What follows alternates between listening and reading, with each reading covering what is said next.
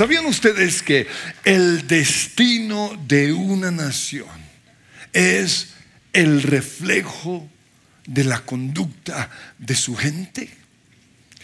Si se comporta bien, la nación prospera. Pero si se comporta mal, suceden cosas malas. A veces esas consecuencias se demoran, pero siempre llegan, porque esa es la justicia divina. El bien es recompensado con bendiciones y el mal con maldiciones. Dice Gálatas capítulo 6, versículos 7 al 9. No se dejen engañar. Nadie puede burlarse de la justicia de Dios. Siempre se cosecha lo que se siembra. Los que viven solo para satisfacer los deseos de su carne, cosecharán de esa naturaleza pecaminosa destrucción y muerte. Pero los que viven para agradar el Espíritu cosecharán vida eterna. Así que no nos cansemos de hacer el bien, porque a su debido tiempo cosecharemos si no desmayamos. Entonces, bendiciones por obedecer, maldiciones por desobedecer. Si obedecemos a Dios, nos va a ir bien. Dice Deuteronomio 30:15, te doy a ti a elegir entre la vida y la muerte, entre la prosperidad y la calamidad, entre bendiciones y maldiciones. Y luego Dios dice, ay, si eligieras la vida, para que tú y tus descendientes, tus hijos y tus nietos puedan vivir. Puedes elegir esa opción al amar, obedecer y comprometerte firmemente con el Señor tu Dios. Esa es la clave de la vida.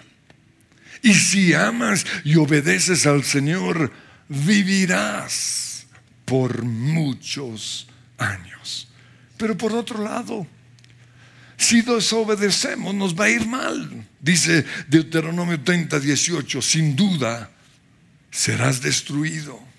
No tendrás una buena y larga vida. Y en Levítico 26, del 16 al 17, dice, yo los castigaré, es Dios hablando, yo los castigaré, traeré o permitiré sobre ti terrores repentinos, enfermedades debilitantes, fiebres, que harán que sus ojos fallen y que su vida se consuma poco a poco, se llama cáncer. Sembrarán sus cosechas en vano porque sus enemigos se lo comerán. Me volveré contra ustedes y sus enemigos los derrotarán. Y aquellos quienes los odian los gobernarán y ustedes huirán aún cuando nadie los esté persiguiendo. Si a pesar de todo esto, todavía me desobedecen, dice el versículo 19, todo su trabajo será en vano, porque la tierra no dará cosechas, el negocito no podrá vender el producto que tienes, ni los árboles producirán fruto. Y sigue diciendo en los versículos 23, y a pesar de todo esto, no aceptan mi disciplina, sino que continúan oponiéndose a mí, también yo, dice Dios, seguiré oponiéndome a ustedes. ¿Será que eso es lo que le está pasando a algunos? En el versículo 33 dice, los dispersaré entre las naciones y sacaré mi espada contra ustedes. Por eso en Ageo 1.6 dice, ustedes siembran mucho, pero cosechan poco. Es como una maldición de Latinoamérica. Se trabaja duro, pero se gana poco. Comen, pero no quedan satisfechos. Hay gente que va a los restaurantes más finos y no, pues no me supo a nada. Beben, pero no llegan a saciarse. Se visten, pero no logran abrigarse. Hay gente que compra ropa de marca y no les luce. ¿Por qué? Porque hay una maldición. Y para los que dicen que eso es Antiguo Testamento, pues además de lo que ya les leí en Gálatas, Jesús en Juan 5:14 le dijo al cojo que sanó, ya estás sano. Así que deja de pecar o podría sucederte algo mucho peor. Y en el libro de Hechos vemos que por una mentirita, Ananías y Zafira se murieron. Consecuencias. A veces son inmediatas, a veces toman tiempo. Pero la peor de todas las consecuencias es el infierno, la muerte eterna. Dice Romanos 6:23 que la paga, la consecuencia del pecado es la muerte. Pero aquí viene la esperanza. Mientras que la dádiva de Dios es vida eterna en Cristo Jesús nuestro Señor. Por eso no estás solo en tus maldiciones, hay esperanza. Pero viene la pregunta, ¿cuál es la intención de Dios con las maldiciones? El Evangelio que creemos y que predicamos es un mensaje de amor y perdón por un lado, pero también es un mensaje de castigo y justicia divina. Ahora, las maldiciones no están porque Dios nos quiera castigar. Ese no es nuestro Dios. Las maldiciones están porque Dios quiere que actuemos bien, que vivamos bien. Una ley sin consecuencias no produce obediencia. Así como obedecemos un semáforo en rojo, porque si no lo obedecemos, ¿qué pasa? Multa. Y así como muchos en ciertos lugares van a 50, porque hay una cámara. Así también obedecemos la, la ley de Dios para que no haya consecuencias, para que no seamos castigados. La intención de Dios con las maldiciones es que sirvan de advertencia para que lo obedezcamos. Dice Ezequiel 18, 23, ¿acaso piensan que me agrada ver morir a los perversos? Pregunta el Señor soberano. Claro que no. Mi deseo es que se aparten de su conducta perversa y vivan. Por eso el Señor mandó a Jonás, a Nínive, a predicar. Dice en Jonás 1.2, Dios le dice a Jonás, levántate y ve a Nínive, pronuncia mi juicio contra ella, porque he visto lo perversa que es su gente. En Jonás 3:5 dice que el día que Jonás entró en la ciudad, proclamó a la multitud, dentro de 40 días Nínive será destruido.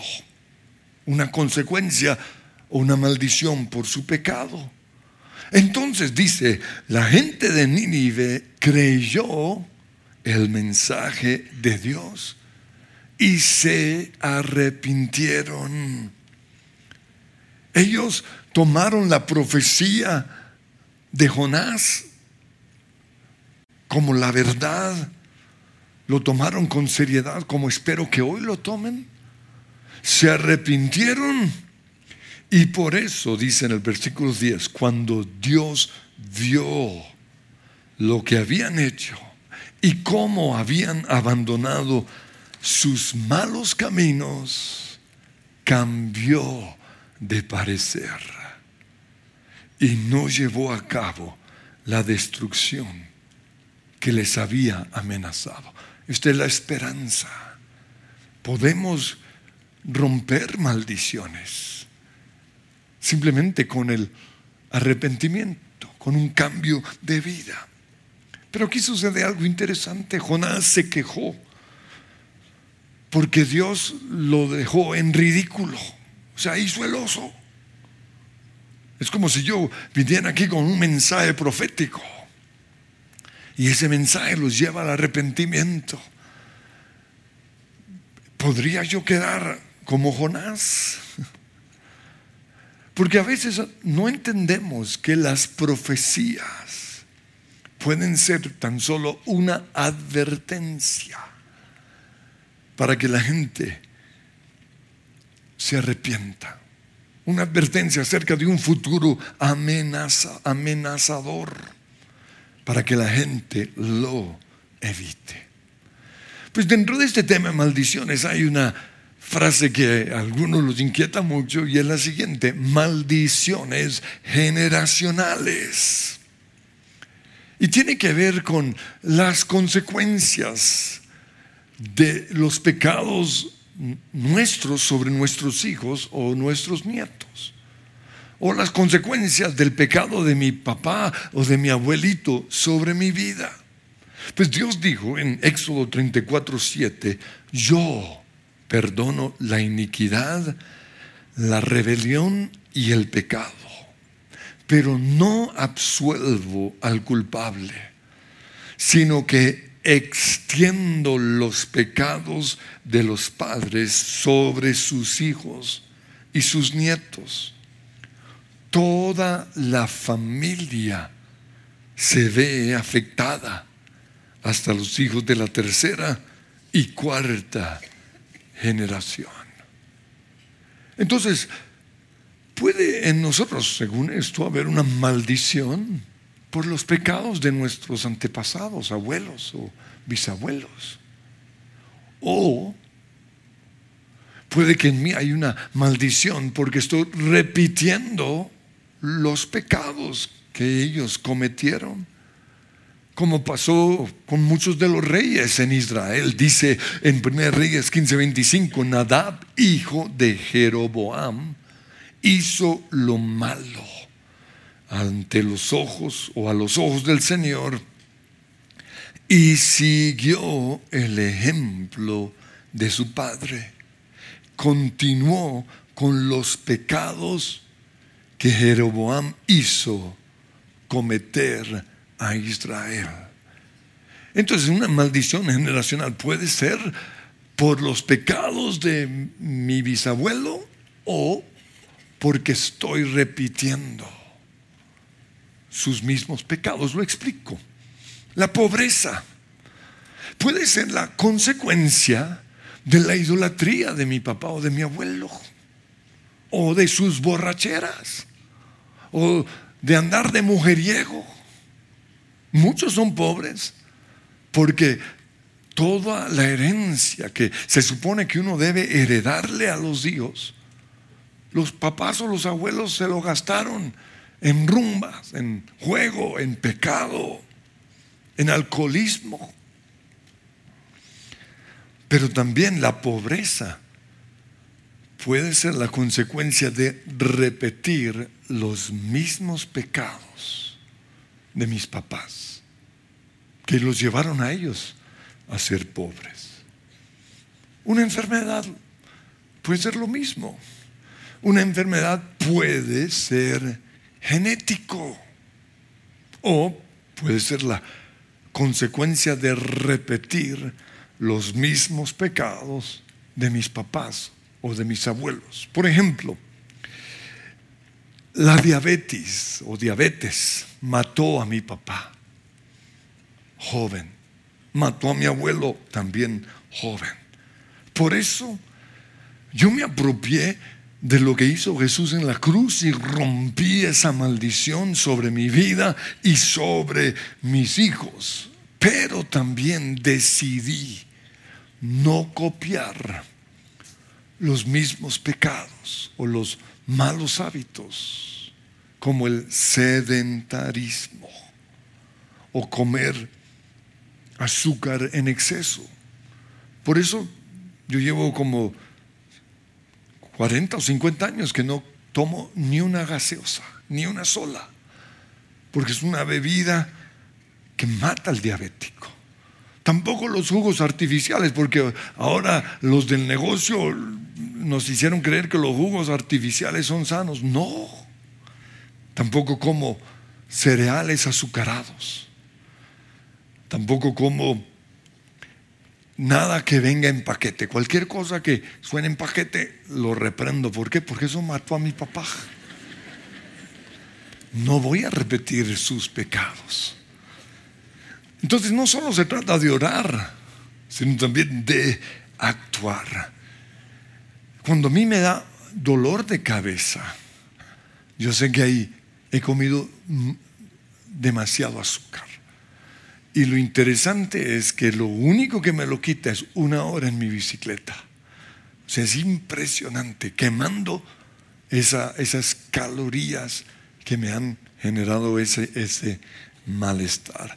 Ahora, en muchas familias hay una, entre comillas, maldición de sobrepeso, que podría ser genético, pero también podría ser la consecuencia de repetir los mismos pecados o los malos hábitos de la familia, como por ejemplo el sedentarismo difícil de pronunciar. Pero este puede ser la razón de mucho sobrepeso.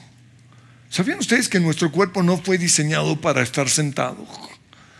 Fue diseñado para moverse, para caminar. Algún día voy a hablar de la maldición de la silla. Comer en exceso es otro pecado generacional. O comer demasiada azúcar o comida a domicilio, porque uno no sabe qué le metieron a eso, o comida chatarra. Por eso pregunto, ¿qué pecados o qué malos hábitos heredaste o mejor estás repitiendo de tu familia? Porque esa puede ser tu maldición generacional. Pero dice Gálatas 3:13, Cristo nos rescató de las maldiciones de la ley. Todo lo que les leí de Levíticos y todo lo que dice Deuteronomio 28. Al hacerse maldición por nosotros, pues está escrito, maldito todo el que muere en una cruz. Pero eso no significa que ahora todos los que estamos en Cristo podemos pecar. Es decir, que ya no hay consecuencia. Las consecuencias vendrán. No siempre serán inmediatas, pero vendrán. Lo que esto significa es que al igual que los otros beneficios de la cruz, salvación, sanidad física, sanidad emocional, sanidad mental, eh, santidad, prosperidad. Todo lo que Jesús logró en esa cruz, yo, me, yo puedo apropiarme de eso. Simplemente rompiendo esas maldiciones, pero también dejando de pecar para que no me ocurra algo peor.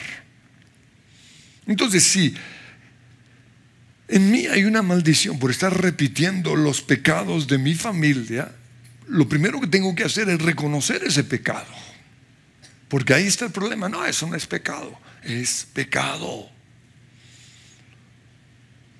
Tengo que pedir perdón, dejar ese pecado y entonces romper esa maldición. De nada sirve romper la maldición si seguimos repitiendo el pecado. Si es una maldición heredada, por los pecados generacionales, dice Levíticos 26:40, si confiesan su maldad y la maldad de sus padres. Entonces, confieso mi pecado, pero también el pecado de mis papás o de mis abuelos.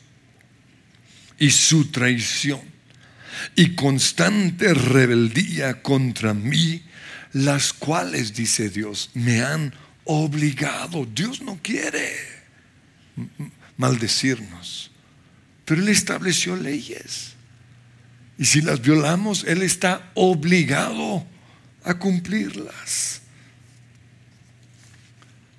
Pero mi serie tiene que ver con que no estamos solos en las diferentes pruebas en nuestras vidas. Por eso, con respecto a las maldiciones, tampoco estamos solos. Dice Hebreos 4:15 que no tenemos un sumo sacerdote que no pueda compadecerse de nuestras debilidades, en este caso de nuestras maldiciones, sino uno que fue probado en todo, pero sin pecado.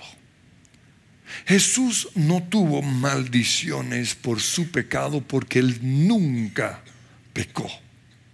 Pero Jesús sí fue perjudicado por las maldiciones de su familia, por las maldiciones de la gente que lo rodeaba, por las maldiciones de Israel. Por eso no está solo.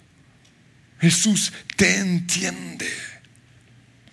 Y Él te puede acompañar hasta que logres la victoria. En primer lugar, Jesús vivió en una nación que estaba bajo el yugo de los romanos. Esa es una maldición. Dios les había dicho en Deuteronomio 28, 33, una nación extranjera y totalmente desconocida se comerá las cosechas por las que tanto trabajaste. Sufrirás una opresión constante y un trato cruel. Así estaba el mundo o Israel en el tiempo en el cual Jesús vino. Por eso la Biblia dice en Hechos 1.6 que una y otra vez los discípulos le hicieron esta misma pregunta al Señor. ¿Ha llegado ya el tiempo de que liberes a Israel y restaures nuestro reino? ¿Ha llegado el tiempo de liberarnos? O que liberes a, nuestra nación de esta maldición. Jesús tuvo que vivir bajo la opresión romana, pero él no dejó que eso lo afectara. Por eso Jesús dijo, Mateo 22, 21, den al César, es decir, denle a Roma lo que le pertenece a Roma. Y den a Dios lo que pertenece a Dios. Entonces, si nos toca pagar impuestos a un gobierno corrupto, a un gobierno que nos está robando, hagámoslo sin amargarnos. Es lo que dice Jesús. No te amargues, simplemente dalo y ya. En Mateo 5:41 Jesús dijo, si un soldado romano te exige que lleves su equipo, su maleta, por un kilómetro, si están abusando de su autoridad, porque esa era la maldición de Israel en ese momento, llévaselo dos kilómetros. La ley de la doble milla. Pero además de eso, Jesús vivió en una tierra maldita por el derramamiento de sangre inocente. En primer lugar, la sangre de todos los niños que Herodes el Grande mató tratando de eliminar a Jesús. Eso maldice la tierra. Dios le dijo a Caín en Génesis 4:10, la sangre de tu hermano clama a mí desde la tierra. La sangre de la gente inocente que ha muerto en Colombia ha maldecido a nuestra nación. Y esa sangre clama, ahora eres maldito y serás expulsado de la tierra que se ha tragado la sangre de tu hermano. Deuteronomio 19:10 dice, no se derramará sangre inocente en la tierra que el Señor tu Dios te da por herencia. Salmo 106, 38 dice que derramaron sangre inocente, contaminaron la tierra con asesinatos. En Colombia hay maldición por toda la sangre derramada desde los tiempos de la conquista hasta hoy. Por eso es una nación maldita. La sangre derramada. Los falsos positivos maldicen o han maldecido a nuestra nación.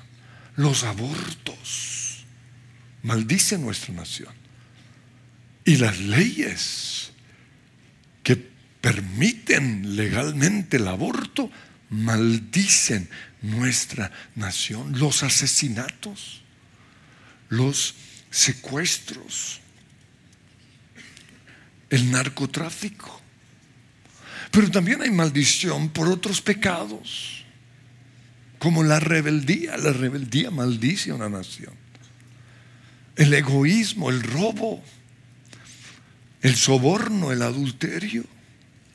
En segunda de Crónicas 7:14, el Señor nos dice, si mi pueblo, si la iglesia, sobre el cual es invocado mi nombre, se humilla y busca mi rostro, yo oiré desde los cielos, perdonaré su pecado y sanaré su tierra. Esa es mi oración diaria, porque yo quiero una nación sanada por el pecado, fruto o el pecado que ha causado tantas maldiciones.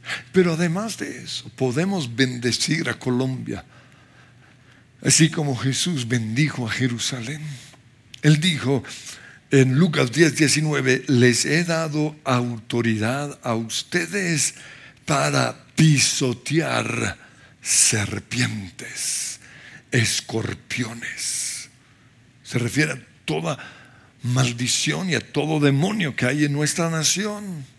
Y vencer todo el poder del enemigo. Y a ustedes nada les podrá hacer daño. Jesús también dijo en Lucas 10:5, cuando entren en la casa de alguien, cuando entren en una ciudad, cuando entren en una nación, primero digan, la paz de Dios sea sobre esta casa. Si los que viven ahí son gente de paz, la bendición permanecerá. Si no lo son, la bendición regresará a ustedes. Dios nos ha dado ese privilegio. Pregunto, ¿cuántas casas has bendecido esta semana? Porque nuestra, o sea, si queremos romper la maldición en la tierra, hay que comenzar a orar arrepentirnos de esos pecados, pero también bendecir. Jesús también estuvo rodeado de gente con enfermedades malditas como la lepra. Y a ellos la ley les exigía cuarentena. Dice Levíticos 13:45, los que sufran de una enfermedad grave de la piel deberán rasgar su ropa como para que la gente se entere. Tienen que cubrirse la boca. O sea, el tapabocas no lo inventó nuestra alcaldesa, no. Esta maldición viene desde Levíticos. Y deberán vivir aislados en cuarentena en un lugar fuera del campamento. Pero ¿qué hizo Jesús? Rompió esa maldición. Cuando un leproso le suplicó que lo sanara. Dice Mateo 8:3. Jesús extendió la mano y lo tocó y dijo, sí, quiero. Queda sano. Y al instante la lepra desapareció. COVID-19 es una maldición. Y algunos nos quieren mantener en maldición. Yo no me dejo maldecir. Yo me subí a esos aviones bravo, con ese bendito tapabocas. ¿Por qué? Porque Jesús rompió esa maldición. Y nosotros debemos creer lo mismo. Que cuando nosotros tocamos a un leproso o a alguien con COVID, en vez del COVID pegársenos a nosotros, la sanidad que está en nosotros se le debe pegar a él. Pero si se ponen ese bendito tapabocas, ¿cómo esperan? La Biblia dice Romanos 8:2, porque ustedes pertenecen a Cristo Jesús. El Espíritu, el poder del Espíritu que da vida los ha libertado del poder del pecado que lleva a la muerte. COVID y lepra llevan a la muerte. Pero en nosotros está el espíritu de vida. Ahora, hay otras enfermedades que son maldiciones. Y, quiero aclarar esto, no todas las enfermedades son maldiciones. Puede tener otra causa. Pero en la Biblia en Deuteronomio 28 nos menciona algunas enfermedades como consecuencia de la desobediencia. Dice, el Señor te afligirá con enfermedades degenerativas, fiebre e inflamaciones. Y esas calamidades te perseguirán hasta la muerte. El Señor te afligirá con llagas purulentas y tumores, escorbuto y picazón incurable. El Señor te abrumará con plagas indescriptibles a ti y a tus hijos, y esas plagas serán intensas y sin alivio, y te harán desgraciado y te dejarán terriblemente enfermo. Pero la pobreza también puede ser una maldición. Deuteronomio 28, 16 dice, si te niegas oír al Señor tu Dios, y si no obedeces su palabra, caerán sobre ti las siguientes maldiciones. Tus ciudades y tus campos serán malditos. ¿Por qué creen ustedes que toda Latinoamérica es maldita? Por pecados que se cometieron acá. Es evidente. Fotos tomadas desde la distancia muestran la diferencia entre naciones, entre Haití y Santo Domingo la diferencia es impresionante. No porque Santo Domingo no sea pecadora, allá hay pecado, pero no tan grave como en Haití. Hay maldición de pobreza sobre nuestros campos y nuestras ciudades por el pecado. Tus canastas y tus paneras serán malditas, es decir, tu nevera y tu despensa. Tus hijos serán malditos, las crías de tus rebaños vaya donde vayas y en todo lo que hagas serás maldito. Por eso, lo que muchos tienen, esa mentalidad de escasez, la pobreza, el robo, la corrupción, es simplemente la consecuencia de pecados de nuestros antepasados, la idolatría. Quitarle al rico para dárselo al pobre suena muy bonito, pero es robar. Y por eso sobre nuestras naciones hay una maldición de mendicidad. Por eso todo lo queremos regalado. Cuando algo es regalado, ahí estamos todos, ya, ya. Y por eso se suben a transmilenio sin pagar. Es nuestra maldición. Pero, según de Corintios 8, 9, dice que Jesús se hizo pobre para que mediante su pobreza pudiera ser los ricos. Antes de morir, los soldados le pusieron un manto color escarlata para burlarse de él.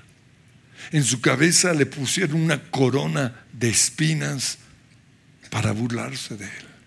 En su mano pusieron una caña de junco para burlarse de él.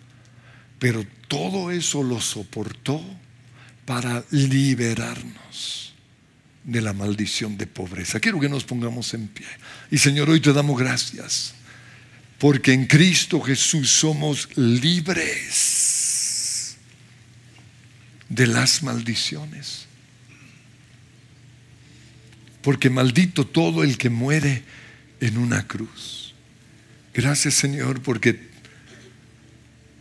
todas mis maldiciones cayeron sobre ti. Quiero que comiencen a mencionar las posibles maldiciones en sus vidas, por sus pecados o pecados en su familia. Perdóname, Señor,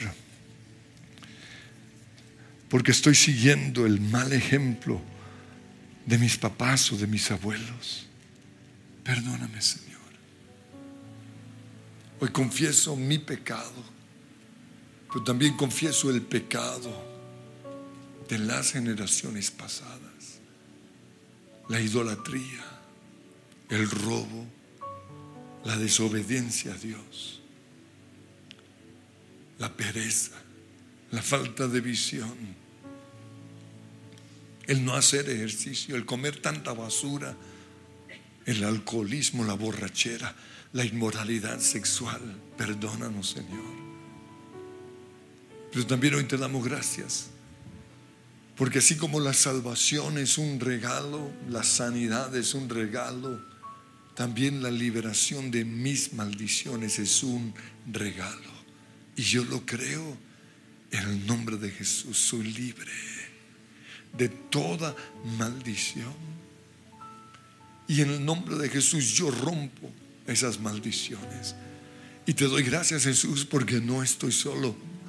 Porque aunque tú no cometiste ningún pecado, viviste en un mundo, en una nación maldita, viviste con gente maldita y no se entiendes. Y te pedimos que tú nos ayudes a lograr la victoria sobre estas maldiciones que hay sobre nosotros, que nos persiguen, Señor. En el nombre de Jesús. Señor, yo vengo ahora mismo en contra de toda mentira que yo creía, de que se me va a pegar una enfermedad. Hoy recuerdo que estoy en Cristo Jesús y por eso ninguna plaga me tocará, ninguna maldición de pobreza me tocará. En el nombre de Jesús y vas a proclamar el poder del Espíritu Santo. El poder que te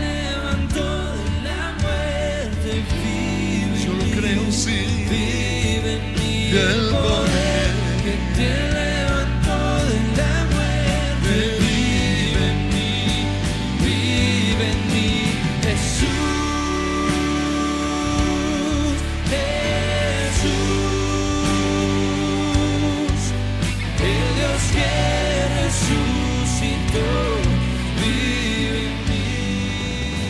Si les gustó este video, pueden suscribirse al canal de El lugar de su presencia en YouTube. De esa manera gozará de todos nuestros beneficios.